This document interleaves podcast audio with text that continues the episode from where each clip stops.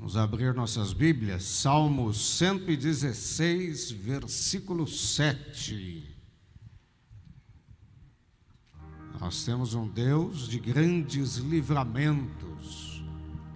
E por isso que é importante que a nossa fé esteja nele e nós é, sempre chamemos a nossa alma ao descansar em Deus, ao repousar nele. E como se faz isso? Através da confiança. Uma alma aquietada através da confiança, através do amor que temos por Ele e do conhecimento de Sua bondade, de Sua eficácia, em nos guardar, em nos proteger, em ser tão benévolo, tão bondoso. Todas essas coisas devem trazer ao nosso interior esse repouso, esse descanso. Nossa alma não pode viver aflita, inquieta, perturbada. Nós temos um Deus que é todo-poderoso e que é o Deus dos grandes livramentos, do grande amparo, do grande socorro. E a gente tem isso é, descrito na história da vida do salmista. Quando ele entende que a sua alma não poderia deixar de descansar em Deus, sua alma não poderia permanecer atormentada, como você, sua mente, seu coração, você não pode permitir, você deve sempre chamar o Espírito Santo e dele se encher. Notem, volta minha alma para o teu repouso. Por quê? Nossa alma costuma dar umas voltinhas em lugares estranhos. E aí a gente tem que chamar a nossa mente, quando ela começa a viajar, quando ela começa a se perturbar, para que ela permaneça no repouso, na confiança em Deus. Pois o Senhor, notem, te fez bem. É bom a gente entender a bondade de Deus e o quanto Ele já fez por nós e o quanto ainda Ele fará. Então, nunca desacreditando de, dele, mas colocando sempre a nossa fé e fazendo com que ela brilhe diante de cada situação, de cada desafio, em novos dias que Deus permite que nós é, vivamos. O versículo 8 faz a gente realmente cair de joelhos diante de Deus, porque aqui a gente tem o Deus dos grandes livramentos, é, aquele que se importa com as coisas grandes, com as coisas médias e com as coisas pequenas. O homem tem muito disso, né? ele costuma classificar as coisas que acontecem com ele. Porque tu livraste a minha alma da morte. Aí é, é um grande livramento. Morte é algo terrível a se enfrentar, a se deparar. E ele está agradecido e ele está reconhecendo que este Deus é o Deus que livrava ele do que? Da morte, sua alma da morte. Por isso que ele deveria permanecer no repouso de Deus descansado em Deus. Mas olha lá, os meus olhos das lágrimas. O Deus que se preocupa com aquilo que nós choramos, com as lágrimas, com o nosso sofrimento. Aí coisas cotidianas, menores, que podem estar te perturbando, te incomodando. Deus é o Deus dos grandes e pequenos livramentos. Não é? Deus está interessado em nos livrar da morte e interessado também cuidar das nossas lágrimas. Dá um glória a Deus. Isso é especial. Não é aquilo que tira lágrimas dos teus olhos pode não tirar de outra pessoa, mas não importa. O que é latente como dor, o que é pulsante para você, é sim da atenção de Deus e de seu cuidado. Por isso, mesmo pelas coisas que você tem chorado, se entristecido, chama sua alma para o descanso. Não fica não é, é, apegado ao choro, mas entende que até, olha lá, das lágrimas, Deus é Deus que nos livra, porque Ele é Deus que cuida de nós o que? Diariamente. Por isso que sempre consagre o teu dia ao Senhor. E tudo que você for fazer, entrega o teu caminho ao Senhor confia nele, e o mais ele fará. É o que diz a palavra. E os meus pés da queda. Olha quanto livramento. É da morte, é da lágrima, é da queda. Fala assim: glória a Deus. Fala assim: o meu Deus é o Deus dos livramentos. Olha quanta coisa aqui, queridos, que nós temos. Da queda, da lágrima, da morte, de tudo que a gente está vivendo, que a gente está passando. Deixe a tua alma descansar em Deus. Deixe a tua alma confiante em Deus. Para isso, leia a palavra, cultue, ore, cante, adore, agradeça, para que a tua alma não saia do que? Do repouso. Volta o versículo número 7. Vamos entender? Tudo isso, por quê? Porque a alma do salmista estava ali, ó, saindo daquela confiança, e ele fala assim: Volta, minha alma, para o teu repouso. Não sai, não. Não vem a minha cabeça os meus sentimentos. Você tem que aprender a comandá-los por meio da sua fé, por meio da sua convicção em Deus, em Jesus Cristo, para que a sua alma não saia desse conforto de Deus, desse descanso de Deus. Aí o 8 a gente leu, vamos para o 9, daí termina a nossa leitura. Deus é Deus que livra da morte, da queda e cuida até das nossas lágrimas. E aí, querido, não resta outra coisa a não ser andar perante Ele. Amém? Andarei perante a face do Senhor na terra dos viventes. Onde é a terra dos viventes? Aqui, ó, onde a gente está com os pés, onde a gente está respirando esse oxigênio, onde a gente está comendo, onde a gente está trabalhando. Aqui a gente tem que andar perante a face do Senhor, em comunhão com Ele, e não deixar que a nossa alma queira sair, queira se perturbar pelas coisas que estão acontecendo. Se você não vigiar, sua alma vai fazer voos perigosíssimos, te levando a sentimentos e a pensamentos horrendos. Não deixe. Pega a lição do salmista. Fala, ah, ah, ah, volta para o repouso. Não faz isso, não. Fica aqui, ó, em Deus. Vou andar perante a face do Senhor, porque Ele tem me feito muito bem. Ele é o Deus que livra da morte. Tem muitas pessoas apavoradas com a morte. Ele é Deus que livra da morte, da queda e também cuida até das minhas lágrimas. Dá um glória a Deus. Levanta a sua mão. Pode aplaudi-lo. Deve aplaudir. Fala assim, glória a Deus. Levanta a sua mão e ora. Fala assim, Senhor, que minha alma esteja confiante no Senhor e descansada, tranquilizada no teu cuidado. Em nome de Jesus. Amém. Amém, queridos? Bom andar perante a face do Senhor na terra dos viventes. A gente pode fazer isso porque Jesus Cristo rasgou o véu e ele agora é o nosso sumo sacerdote ali diante do Pai. Amém? Vamos dar sequência ao nosso culto, momento de dizimar e de ofertar. Você que está na igreja, nosso convidado a trazer teu dízimo e oferta. Você que está em casa tem os meios eletrônicos. Você que quer cooperar para que essa mensagem chegue ao coração das pessoas, você terá essa oportunidade. Não precisa e não deve se constranger. Ninguém paga para vir à igreja, para fazer campanha para absolutamente nada. Você é o nosso convidado. E você tem a chance de contribuir.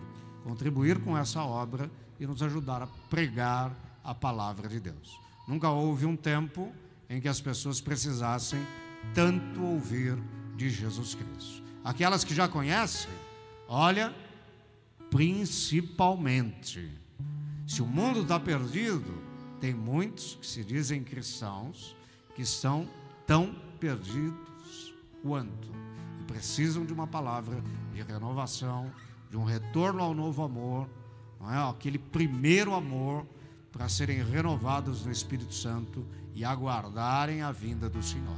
Amém? Você que deseja, como fazemos? Primeiro o pessoal de trás vem, sai pelo meio da igreja, faz a contribuição, pois higieniza as mãos nos dispensers. Aí vocês voltam, pessoal da frente, eu aviso. Amém? Deus abençoe, fiquem à vontade.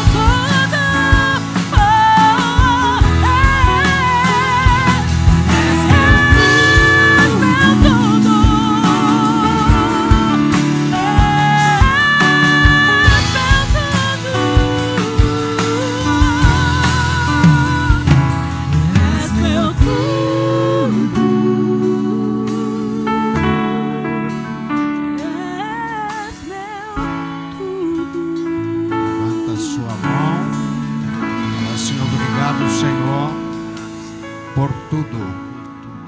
Obrigado, Jesus, por cuidar de mim, da minha família, das minhas coisas, nos mínimos detalhes. Amém. Amém. Vamos sentar, senta um pouquinho. Agora o Salmo 103. Olha lá o salmista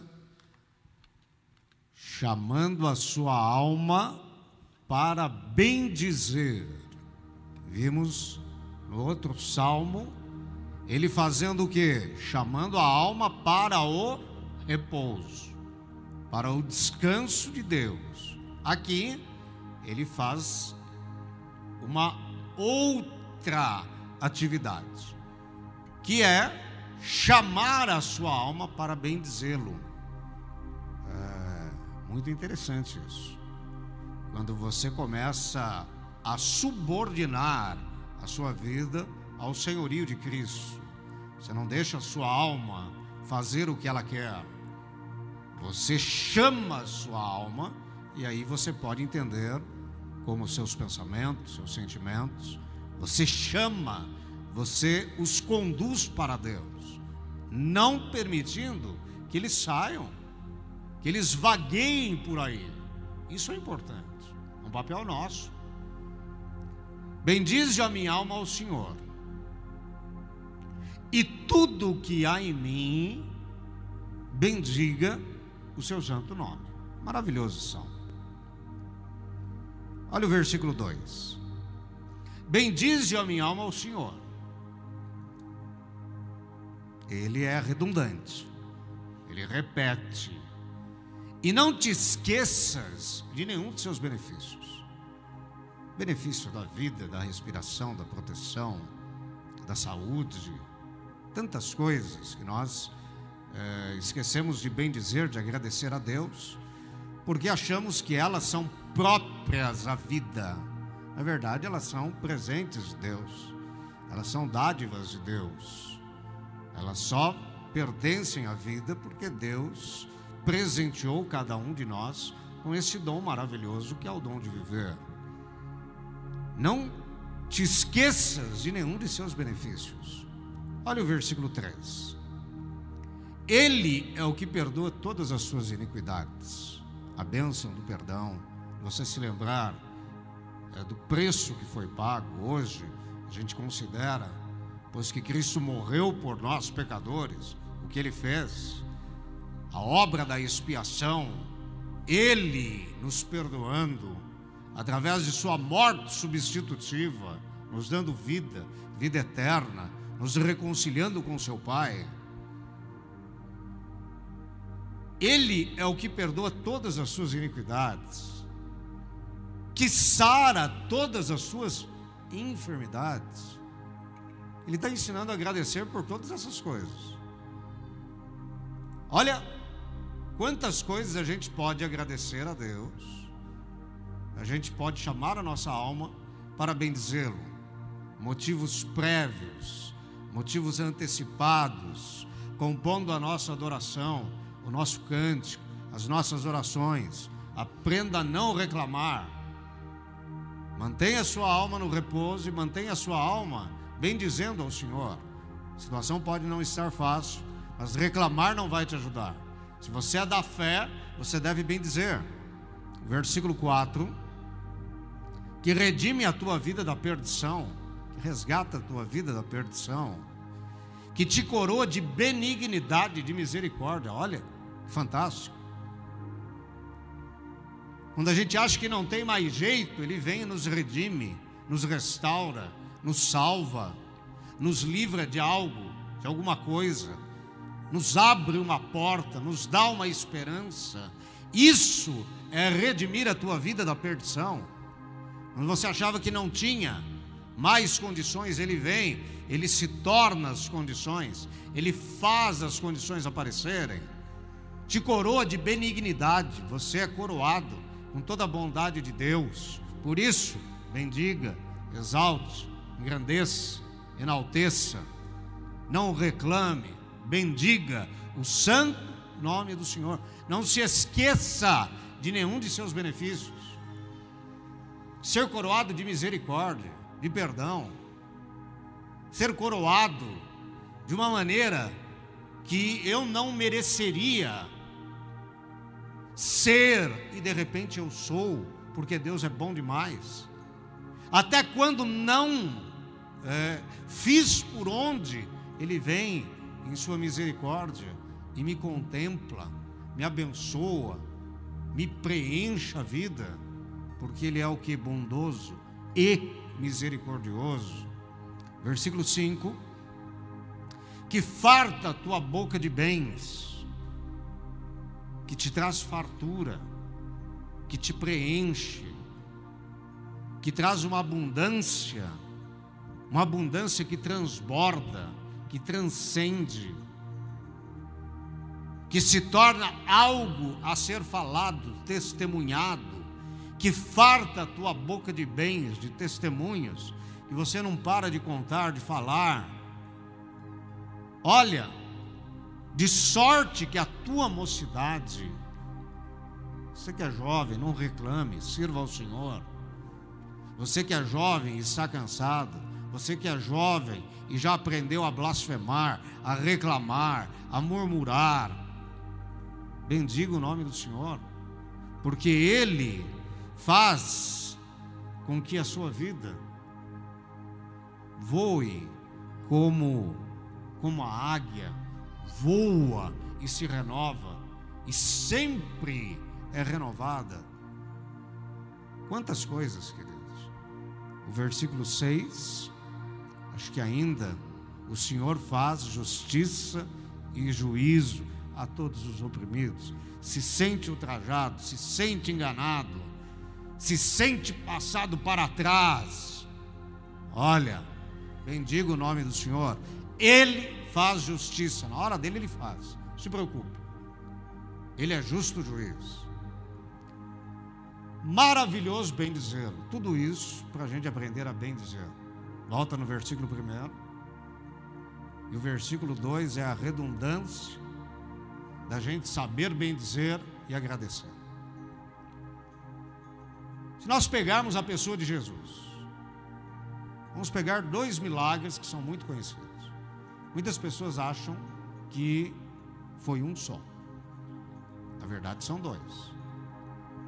A gente tem a primeira multiplicação dos pães e a segunda multiplicação dos pães. A primeira a gente tem em João capítulo 6. Coloca para nós, versículo 8. Ali ele vai alimentar cinco mil homens, exceto, fora, sem contar mulheres e crianças. Sabe como que esse milagre começou? Com Jesus bendizendo a seu pai. Você tem esse milagre, um de seus discípulos, André, que é irmão de Pedro, disse-lhe: Está aqui um rapaz que tem cinco pães de cevada, notem. É, os pães de cevada eram aqueles mais simples, eram aqueles não é, da população mais pobre. E dois peixinhos. Mas que é isto para tantos? Vai no 11.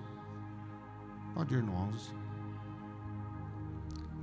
Jesus tomou os pães e havendo dado o quê?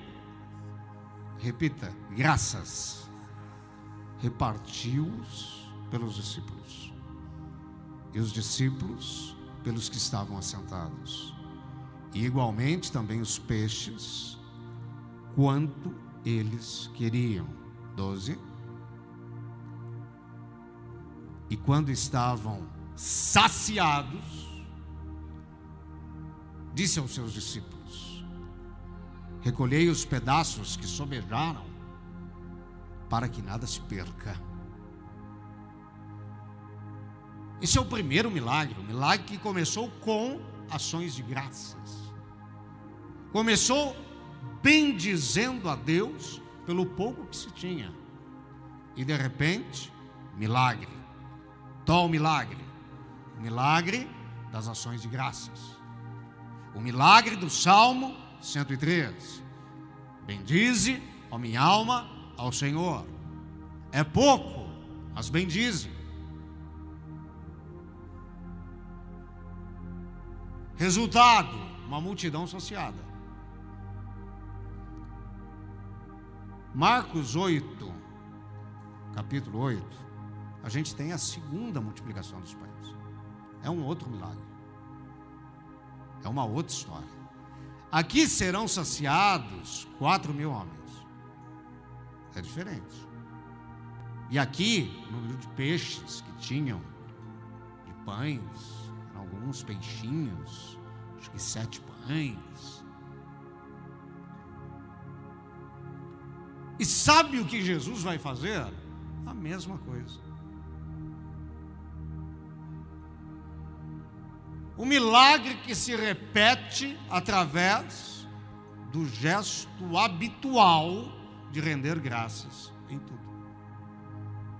De bem dizer a Deus em tudo.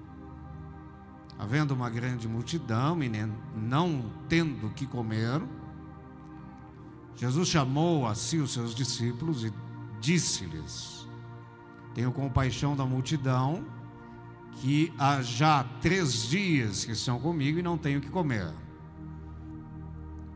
E se os deixar ir em jejum para suas casas, desfalecerão no caminho, porque alguns deles vieram de longe. E os seus discípulos responderam-lhe: De onde poderá alguém satisfazê-los de pão aqui no deserto? E perguntou-lhes: quanto pães tendes? E disseram-lhe, disseram-lhe, sete. E ordenou à multidão que se assentasse no chão. E tomando sete pães e tendo dado o quê? Graças. O hábito constante de agradecer. Jesus tinha isso. Partiu-os e deu aos seus discípulos para que os pusessem diante deles. E puseram-nos diante da multidão. Sete. Tinham também alguns peixinhos. Não falo o número. E tendo dado graças de novo, não parava de agradecer. Também levaram os peixinhos. A lição do Salmo 103 na vida de Nosso Senhor bendizia, agradecia, exaltava seu pai em tudo, nas mínimas coisas. Quando lhe faltava, quando faltava o recurso, quando faltava, ele sabia o que fazer e não era reclamar. O que precede o teu milagre é justamente a tua alma começar a bendizer a Deus e não esquecer de nada que Deus já fez de nada que Deus está fazendo. A gente pode se lembrar, por exemplo, da história de João 11, 41, coloca para nós, uma das histórias mais brilhantes que nós temos, a ressurreição de Lázaro, que vai ser precedida, sabe por quê? Jesus vai agradecer. Vai agradecer a seu pai antes de chamar Lázaro, antes dele falar com voz forte: Lázaro, vem para fora. Sabe o que, que ele faz? Tiraram, pois, a pedra de onde o defunto jazia, e Jesus, levantando os olhos para cima, disse: Pai, graças te dou. Agradece a Deus. Em tudo, querido. Lição do Salmo 103. Graças te dou por haveres, por me haveres ouvido. 42. Eu bem sei que sempre me ouves Mas eu disse isto por causa da multidão que está em redor, para que creiam que tu me enviaste. E tendo dito isto, clamou com grande voz, deu um grito: Lázaro, sai para fora.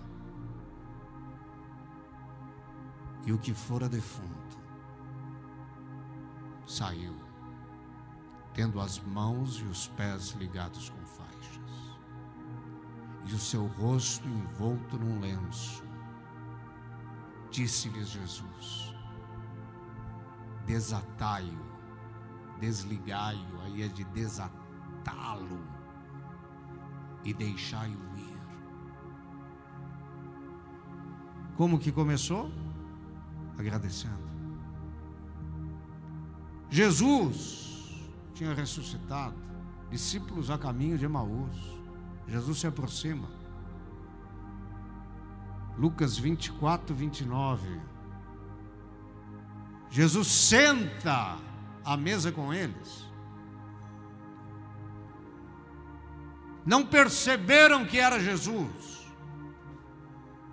E eles o constrangeram, dizendo: Fica conosco, porque já é tarde. E já declinou o dia. E entrou para ficar com eles.